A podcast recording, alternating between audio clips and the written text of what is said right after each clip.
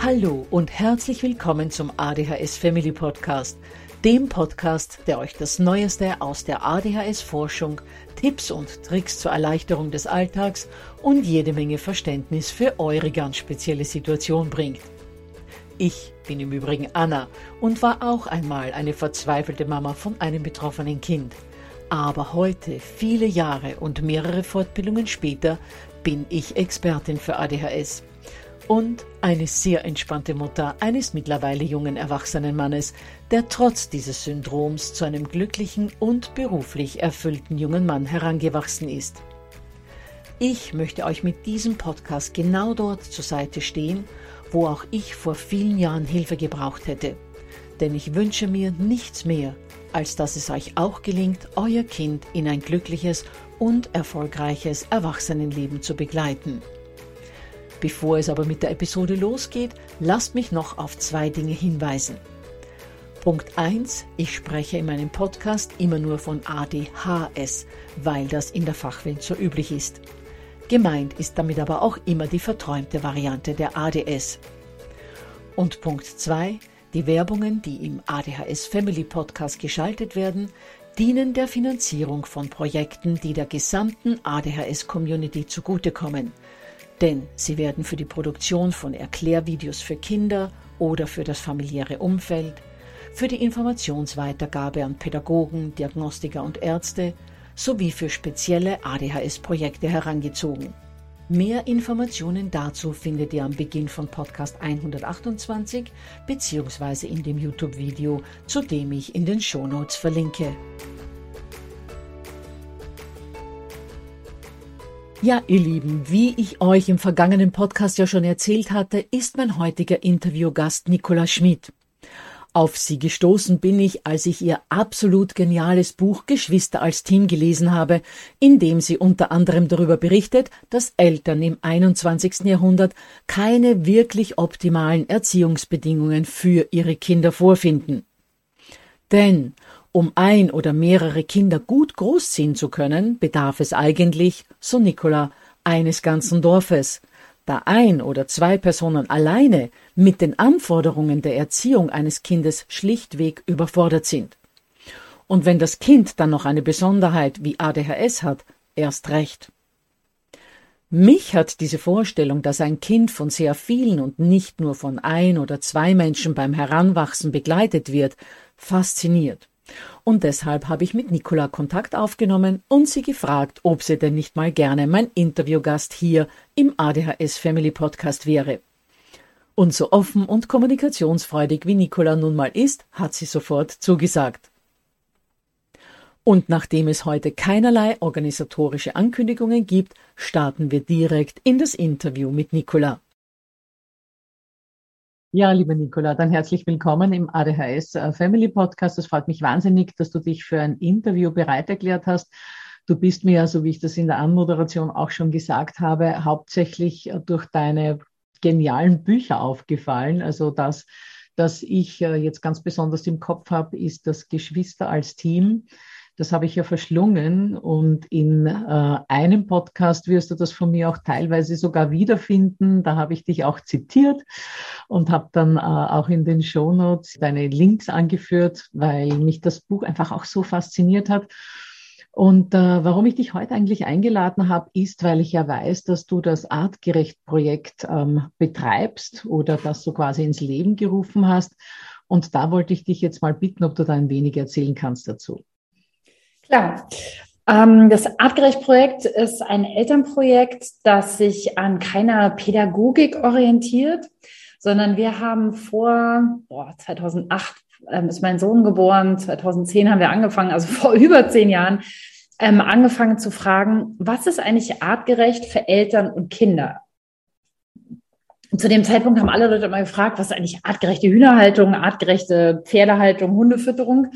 Und wir wollten wissen, oder ich wollte wissen, was ist artgerecht für kleine Menschenkinder und ihre Eltern? Weil ich hatte das Gefühl, mit meinem Baby inmitten von Berlin im 21. Jahrhundert nicht so richtig artgerecht gehalten zu sein.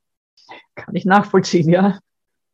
Genau, und ähm, seitdem sind wir ein Projekt. Wir haben angefangen, ich habe angefangen mit Bloggen. Ich bin Wissenschaftsjournalistin, also Schreiben ist sozusagen mein Job. Also habe ich gedacht, was machst du? Schreibst du mal?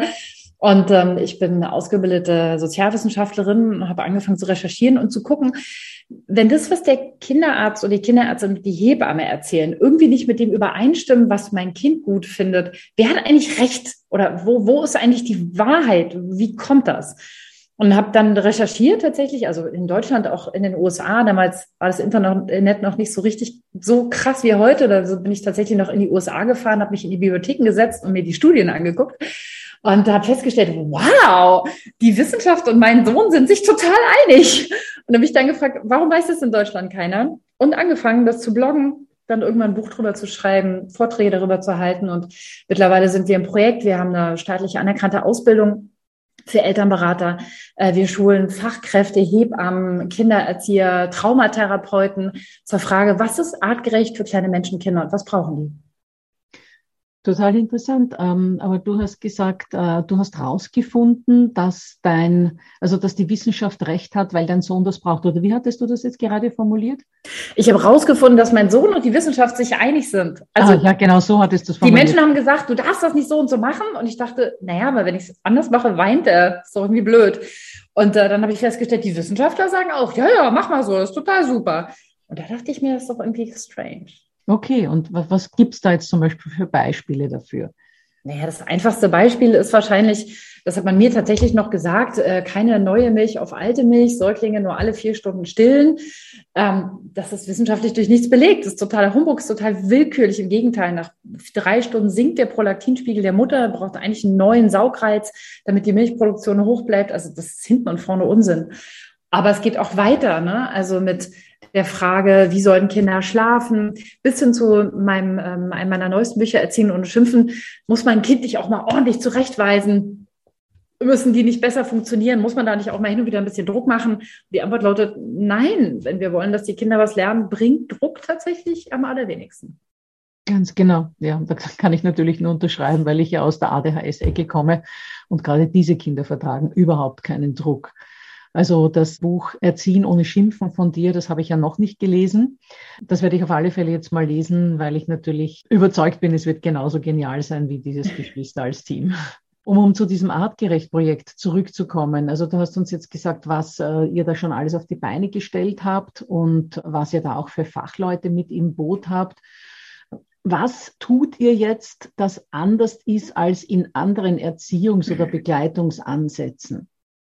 Also es gibt zwei Dinge, die uns unterscheiden. Drei, drei Dinge, die uns unterscheiden. Erstens, wir sind streng wissenschaftsbasiert. Was ich nicht nachweisen kann, behaupte ich nicht und gebe ich nicht weiter. Das heißt, alles, was ihr von mir hört oder was Eltern von mir hören, das ist tatsächlich ähm, erforscht oder ich sage, das ist eine Erfahrung von uns, aber dafür gibt es keine Belege. Und das finde ich wichtig, weil es oft auch unbequem ist. Also zum Beispiel bin ich der festen Überzeugung, dass man einen Säugling nie alleine weinen lassen sollte. Aber es gibt keinen wissenschaftlichen Beleg dafür, dass das einen langfristigen Schaden in der Persönlichkeit ähm, anrichtet. Ne, das äh, ist unbequem, aber das ist so. Dann ist es so, dass wir ganz stark nachhaltigkeitsorientiert sind. Also unsere Arbeit richtet sich nicht nur an Kinder jetzt, sondern tatsächlich ist das Ziel unserer Arbeit eine nachhaltige ökologische Gesellschaft. Und ähm, ich bin der festen Überzeugung, und es gibt auch viele, viele Untersuchungen dazu, dass Kinder, die bindungsorientiert begleitet werden, sehr viel besser mit den Herausforderungen des Klimawandels, ähm, der, der Bevölkerung, der Migration besser klarkommen, weil sie flexibler sind, weniger Angst haben, kooperativer sind, mehr lösungsorientiert sein können, als Kinder, die halt anders aufwachsen. Na, vor allem so haben sie ja auch mehr Energie dazu. Weil wenn ja. sie eine gute Bindung zur Mama oder zum Papa haben oder zumindest einem, zu einem von beiden, dann haben sie ganz einfach die Leitung offen für anderes, weil sie sich nicht ständig um sich selbst und ihr eigenes Überleben kümmern müssen. Zum Beispiel, genau, ist einer der Aspekte. Und abgesehen davon, dass es so, dass Kinder, die bedürfnisorientiert autoritativ und nicht autoritär aufwachsen, weniger die Tendenz haben, autoritären Persönlichkeiten zu folgen. Die werden weniger rechts, die haben weniger Interesse an, ähm, an totalitären Gedankengut. Ne? Also es ist, das sind die Menschen, die wir brauchen. Und dann nicht zuletzt ähm, habe ich viel über Attachment Parenting gelesen, ähm, natürlich als ich Mutter war und dann irgendwann gedacht, hm, schade, es klingt alles so toll, aber irgendwie bin ich dafür nicht gemacht, weil ich finde es total anstrengend. Und habe dann festgestellt, Attachment Parenting ist super, aber ohne ein Dorf ist es ein Ticket in den Burnout. So, das heißt, wir machen ganz viel, dass wir sagen, wir vernetzen Eltern. Wir wollen, dass Eltern Dinge gemeinsam machen. Wir machen, ähm, wir machen Camps, wir machen offene Treffen, weil wir einfach ein Dorf brauchen und wir unseren Eltern helfen wollen, wieder dieses Dorf zu erschaffen. Da möchte ich jetzt mal kurz nachfragen, weil genau das, was du sagst, hat mich neben deinem Buch oder dann aufgrund deines Buches, so habe ich dich ja kennengelernt, aber dort habe ich dann gelesen, ähm, deinen Ansatz, dass es zur Erziehung eines Kindes eigentlich ein Dorf braucht.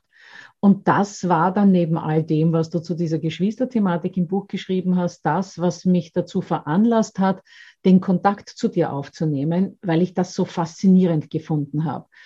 Kannst du da mal, also du hast das jetzt äh, zusammenfassend, dass du gesagt, es braucht drei Dinge und das dritte Ding, oder es sind drei Dinge, die euch unterscheiden und das dritte Ding ist dieses Attachment Parenting.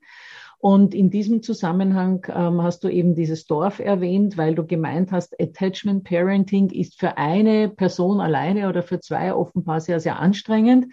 Das heißt, offenbar, wir wissen es ja alle, die wir Mamas und Papas sind und dass eigentlich der richtige Ansatz oder der gangbarere Ansatz wäre, ein Dorf für die Erziehung und Begleitung eines Kindes zur Verfügung zu haben. Jetzt klingt das so ein bisschen, ähm, äh, was, was habe ich mir darunter vorzustellen, ein Dorf? Vielleicht magst du da uns ein bisschen mehr dazu erzählen.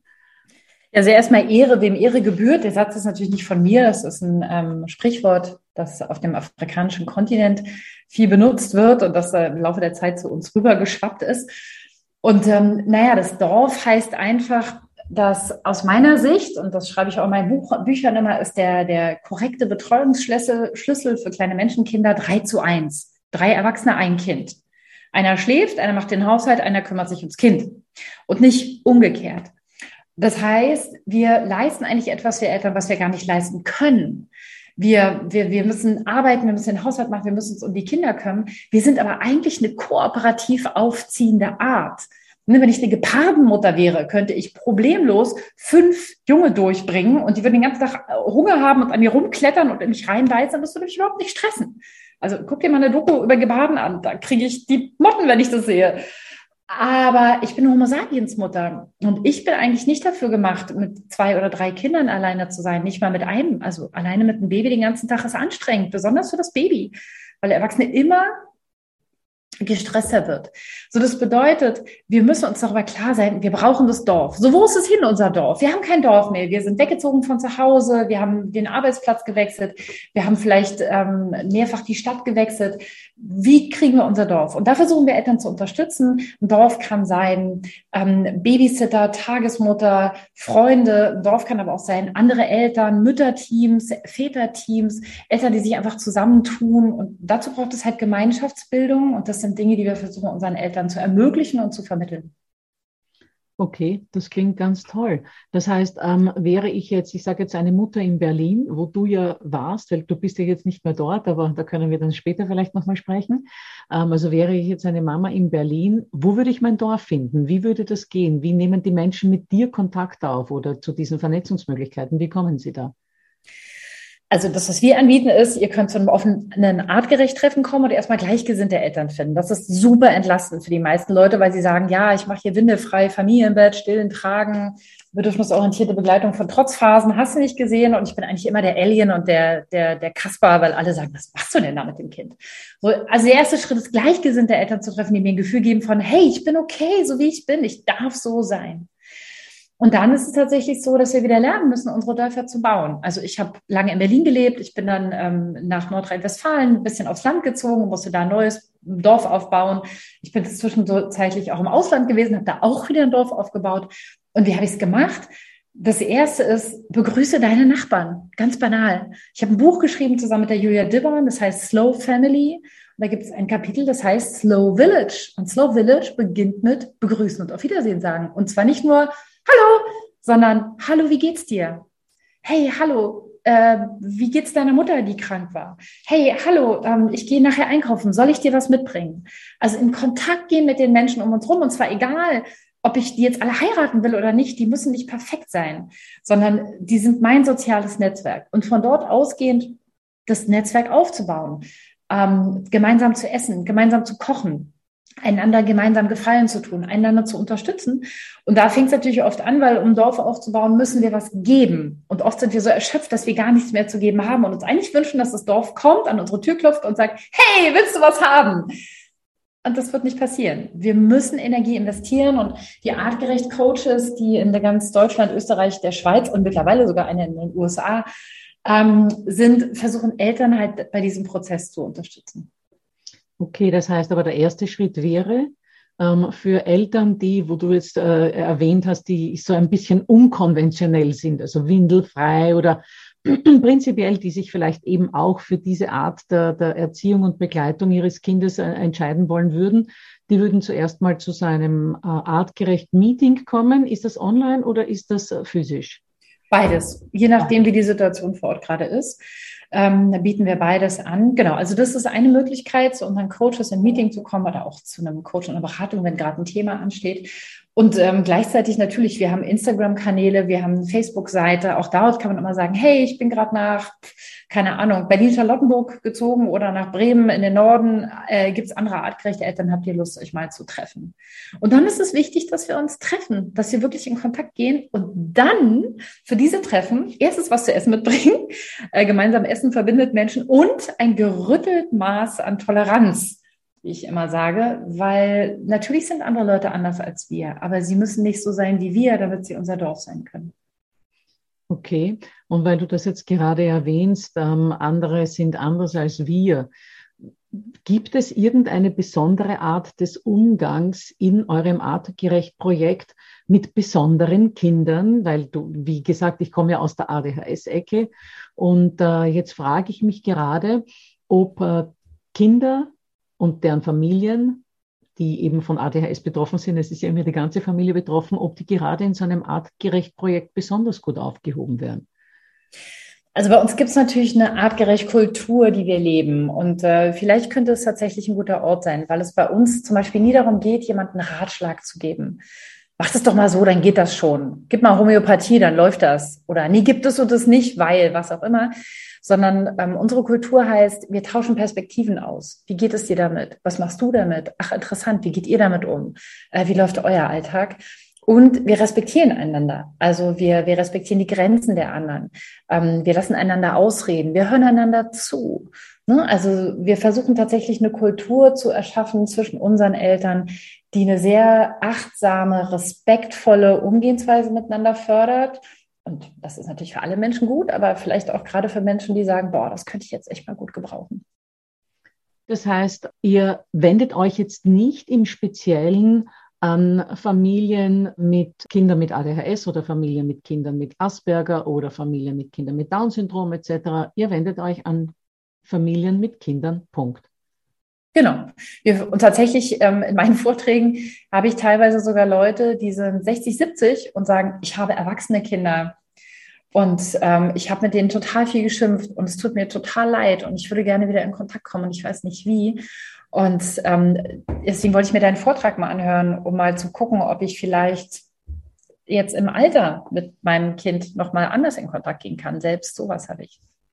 Ja, das ist wirklich interessant, weil ich weiß es ja von sehr vielen Eltern mit Kindern mit ADHS, die schon erwachsene Kinder haben, dass sie tatsächlich öfter mal die Verbindung zu diesem Kind verlieren, weil diese Beziehung einfach eine wahnsinnig belastete ist über zwei Jahrzehnte hinweg und dann oftmals auch abreißt. Das mhm. heißt, auch da wären die Eltern bei einem Vortrag von dir gut aufgehoben. Wo hältst du denn überhaupt Vorträge, Nicola? Oh Gott, Überall. Ich habe 100 Vorträge pro Jahr, also wirklich tatsächlich irgendwas zwischen 80 und 100. Insofern ähm, muss ich sagen, also überall. Man findet mich in Familienzentren, man findet mich ähm, beim Kinderschutzbund, man findet mich auf dem Artgerecht-Projekt, man findet mich bei kleinen Elternprojekten äh, in Kindergärten. Also ich bin an ganz, ganz, ganz, ganz wahnsinnig vielen Stellen äh, kann man mich finden, wenn man mich sucht. Und ich habe auch eine Website, nicolaschmidt.de die ähm, jetzt gerade im Umbau ist und auf der dort dann auch wieder die Termine stehen werden, sodass man meine Vorträge dann auch wieder findet. Also auf unserem Instagram-Kanal wird es auch in den Stories oft angekündigt, zum Beispiel, oder auf Facebook. Okay, genau. wunderbar. Aber jetzt muss ich mal privat fragen, äh, wie schaffst du das? Du hast ja selbst zwei Kinder, die wie alt sind? Elf und 14.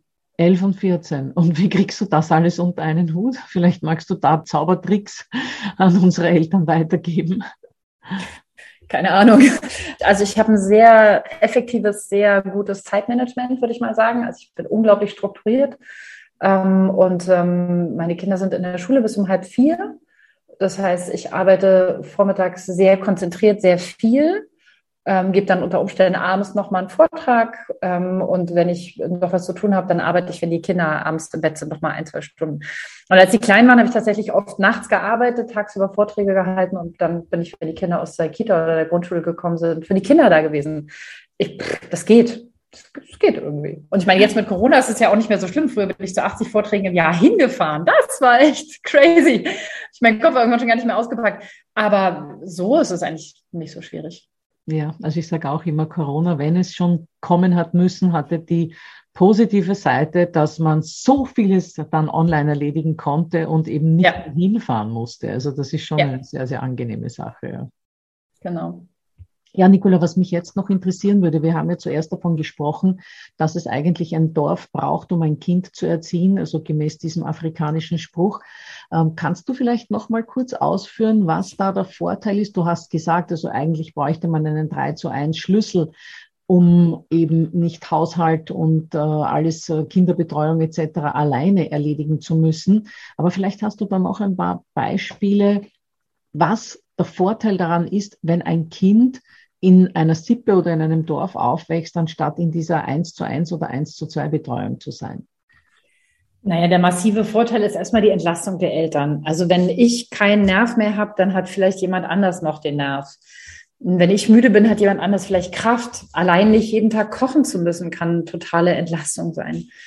Und gleichzeitig ist es natürlich total wichtig, dass wir uns darüber klar werden, dass es auch für die Kinder angenehm ist, weil andere Menschen haben andere Spiele, andere Rhythmen, andere Routinen, andere Regeln vielleicht auch, sodass auch die Kinder nicht so in so einem absolutistischen Haushalt mit ein oder zwei CEOs leben, die immer sagen, so wird's gemacht, sondern bei Oma läuft vielleicht ein bisschen anders oder bei dem Freund oder der Freundin von der Familie läuft vielleicht so ein bisschen, die Babysitterin macht es ein bisschen so, was den Kindern auch unterschiedliche Erfahrungen ermöglicht.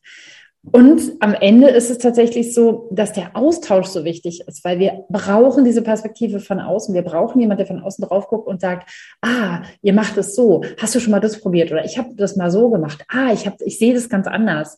Und wir sind einfach eine, eine, eine Gruppenart. Der Homo sapiens lebt nicht einzeln. Wir leben in großen Gruppen von 35 bis 100 Leuten. Und ähm, es ist einfach auch artgerechter und die, die Energien verteilen sich auch. Ne? Wenn Kinder gerade so, so viel Energie haben und weiß nicht, wo wir merken, so, oh, das ist mir energetisch gerade zu viel oder ganz viel Energie brauchen. Ne? Also es ist ja auch so, dass äh, gerade kleine Kinder sind ja voll die Energiestaubsauger. Die, das dürfen die auch. Es wird nur schwierig, wenn sie immer von einem oder zwei Menschen saugen. Aber wenn die von vier, fünf, acht, zehn, zwölf Leuten saugen, ist es für jeden nur noch ein Bruchteil davon. Und deswegen ist es für die Kinder und für uns tatsächlich von Vorteil. Was ich mir auch vorstellen kann, ist, dass Kinder ja dann auch ähm, eine Vielfalt an Vorbildern haben. Vor allem auch Vorbilder, die altersmäßig näher bei ihnen sind, weil in so einer Sippe gibt es ja dann nicht nur einen Bruder oder eine Schwester oder meinetwegen vier oder fünf, aber das war es dann auch schon, sondern da gibt es ja wenn wir da jetzt äh, sprechen von, ich sage mal, äh, 50 Leuten, dann gibt's ja da tatsächlich wahrscheinlich 10, 15 in den verschiedensten Altersgruppen. Und da kann man sich natürlich dann auch vorbildtechnisch äh, etwas rausholen. Genau. Und das ist natürlich auch so, ganz ehrlich, Zwölfjährige können Dreijährige viel besser beruhigen als ich. Ähm, Großeltern haben viel mehr Geduld, Fünfjährigen irgendwas beizubringen, als ich als Mutter. Es ist nicht mein Job als Mutter. Mein Job als Mutter ist zu trösten, zu füttern ähm, und den, den Clan zu führen. Und äh, das Erziehen der Kinder ist eigentlich, auch das Zurechtweisen, das Regeln beibringen, ist eigentlich der Job der, der anderen Kinder und der Großeltern. Und wenn wir uns das klar machen, wird uns auch klar, warum es oft so schwer ist. Und jetzt sagen viele, na ja, Nick, was soll ich denn machen? Ich habe aber kein Dorf. Das, darum geht's aber gar nicht. Ich finde, der erste Schritt ist anzuerkennen, ach, es liegt gar nicht an mir. Ich bin gar nicht zu doof zum Kindererziehen. Es ist einfach viel zu schwierig, um es alleine zu machen. Und dafür mache ich es richtig gut. Und äh, sich da mal auf die Schulter zu klopfen und zu sagen, hey, super Job, weil das ist der wichtigste Job der Welt.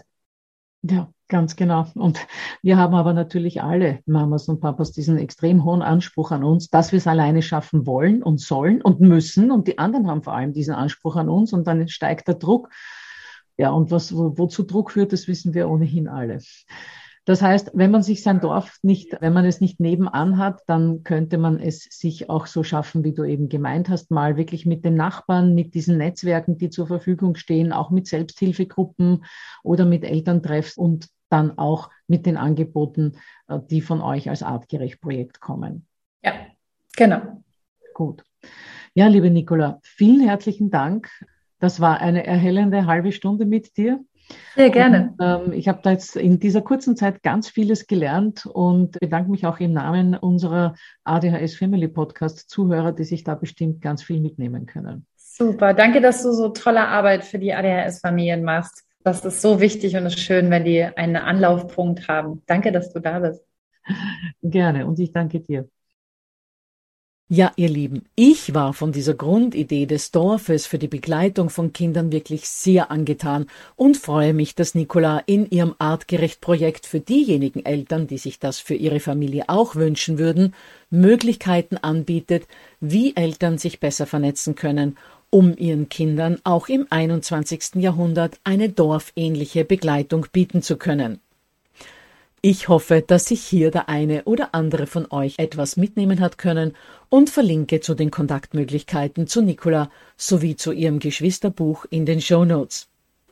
Außerdem findet ihr dort noch einen Link zu einem zweiten Buch, das ich zur Geschwisterthematik nur wärmstens empfehlen kann, und das hat den Titel Hilfe, meine Kinder streiten. Beide Geschwisterbücher zählen von den rund 500 Sachbüchern, die ich in meinem Leben bestimmt schon gelesen habe, zu meinen Top 10 Favoriten. Zu den Büchern, die ich außerdem sonst noch gerne empfehle, könnt ihr euch im Übrigen auch Podcast 17 anhören, denn da gebe ich einen Überblick über meine Lieblingsbücher zum Thema Erziehung und ADHS. Dann hoffe ich, dass ihr auch das nächste Mal wieder mit dabei seid und wünsche euch bis dahin eine wundervolle Woche.